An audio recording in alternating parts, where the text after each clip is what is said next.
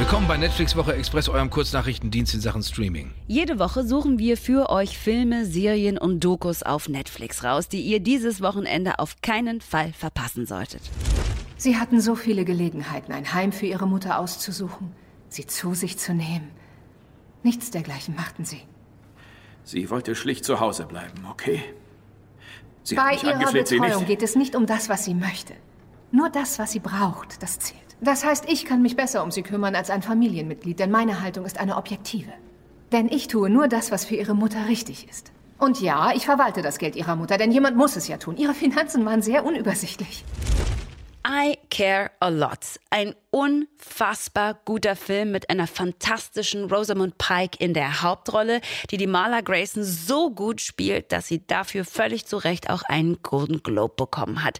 Worum geht's? Marla Grayson ist eine Frau, die Altersheime betreut und nicht nur Altersheime betreut, sondern vor allen Dingen auch der gesetzliche Vormund von Menschen ist, die so ein bisschen die Kontrolle über ihr Leben verloren haben. Marla Grayson macht das aber jetzt nicht, weil sie so ein wahnsinnig guter Mensch ist und weil sie sich so wahnsinnig um diese Menschen kümmert, sondern weil sie im Grunde genommen in allerbester Trickbetrügerinnen-Manier die älteren Herrschaften komplett ausnimmt. Sie verkauft ihr Haus, sie verkauft ihre Eigentümer, Besitztümer und sackt die Kohle im Grunde genommen einfach für sich selber ein, indem sie völlig überteuerte Dienstleistungen abrechnet. Das Ganze ist natürlich nach außen hin komplett sauber, aber moralisch auf jeden Fall zu hinterfragen.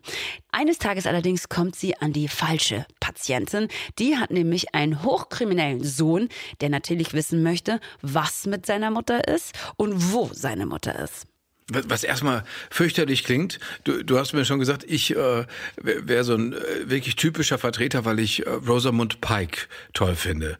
Äh, warum ist, warum soll man die nicht toll finden? Was kann man an der nicht toll finden, Hartnett? An Rosamund Pike kann man nichts nicht toll finden. Sie ist eine absolut erstmal wahnsinnig talentierte Schauspielerin und dann aber natürlich auch in der Rolle als Marla Grayson unfassbar schön anzusehen.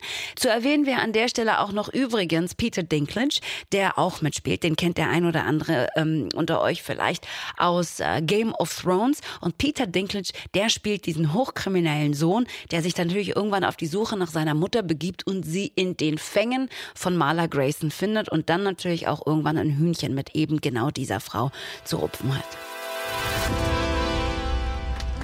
Mit, der einen, mit dem einen Wassereinbruch haben wir nicht unbedingt gerechnet. Der hier vorne reinkam. Hast du schon gesehen? Ja, aber riechst du gerade auch der Ja, das schimmelt hier ordentlich rüber.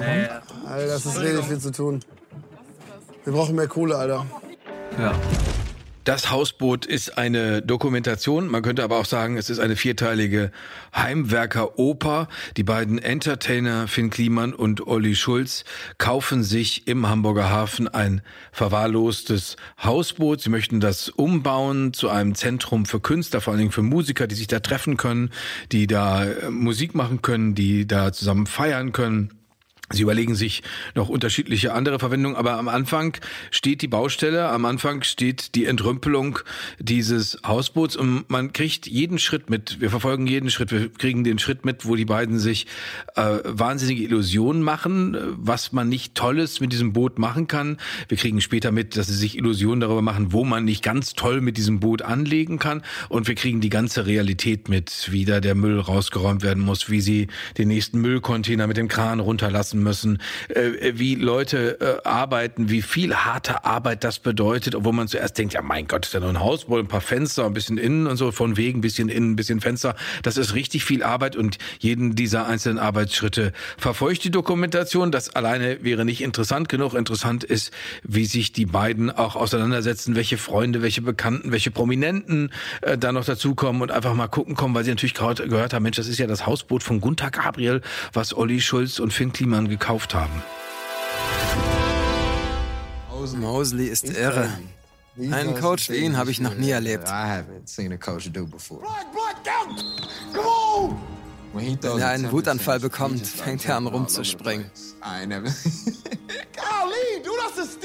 Hol dir den Ball und hau ihn rein! Die richtige Einstellung ist wichtig. Unser erster Tipp, unsere erste Empfehlung ist Last Chance You Basketball. Das ist deswegen wichtig und Annette, du korrigierst mich bitte, äh, wenn ich das jetzt alles wieder schön durcheinander werfe. Das ist äh, deswegen wichtig, weil es das äh, vielleicht der eine oder andere schon gesehen hat in der Football-Variante. Es geht also um Community Colleges und das ist ja in den Vereinigten Staaten etwas anders als bei uns. Da, da wird die Schule ab irgendwann kostenpflichtig, vor allen Dingen das College. Community Colleges sind gewissermaßen vorab Colleges. Das ist hier in dem Fall allerdings wirklich für Leute, die in schwierigen Gegenden wohnen, Leute, die ansonsten wenig Perspektive haben, Leute, wo die Gefahr besteht, dass sie äh, in die Kriminalität rutschen. Äh, es geht um East Los Angeles und man begleitet in dieser Dokumentation das Team der East Los Angeles College Huskies und äh, sieht da, wie natürlich junge Männer, die das hauptsächlich sind, sich darum bemühen, ihre letzte Chance, also gewissermaßen nach dem Strohhalm zu greifen und sagen, vielleicht klappt es als Basketballspieler.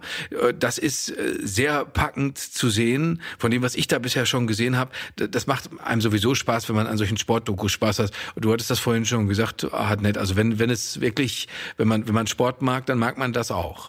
Absolut. Vor allen Dingen, weil da so viele Sachen zusammenkommen. Da kommen natürlich Jungs aus prekären Situationen zusammen, deren Wünsche und Träume vielleicht schon an der einen oder anderen Stelle zerbrochen sind und die jetzt wirklich mit einer Verzweiflung an dieses Community College gehen, es schaffen zu müssen, weil sonst einfach ihr Leben, naja, mehr oder weniger nicht gelaufen ist, aber eine Wendung nimmt, die für sie definitiv nicht so vorteilhaft sein wird.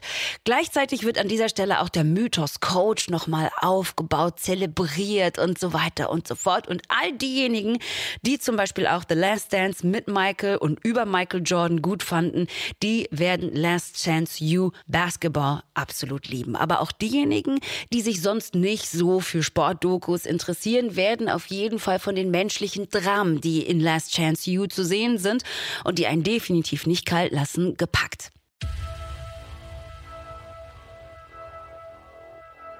So, Jörg, und ähm, damit wären wir natürlich auch schon an, am Ende der heutigen Ausgabe angekommen. Ich möchte dich fragen, war es für dich auch so schön wie für mich? Das ist generell immer eine gute Frage und ich würde sagen, oh ja, es war sehr schön. Ihr könnt uns über abonnieren. Wir wünschen uns, dass äh, ihr uns abonniert und zwar überall da, wo man logischerweise Podcasts abonnieren kann. Zum Beispiel auf Spotify, aber wie gesagt, andere Adressen gibt es auch. Tut uns bitte den Gefallen, es kostet keine Mühe und uns freut es sehr. Was noch? Tschüss.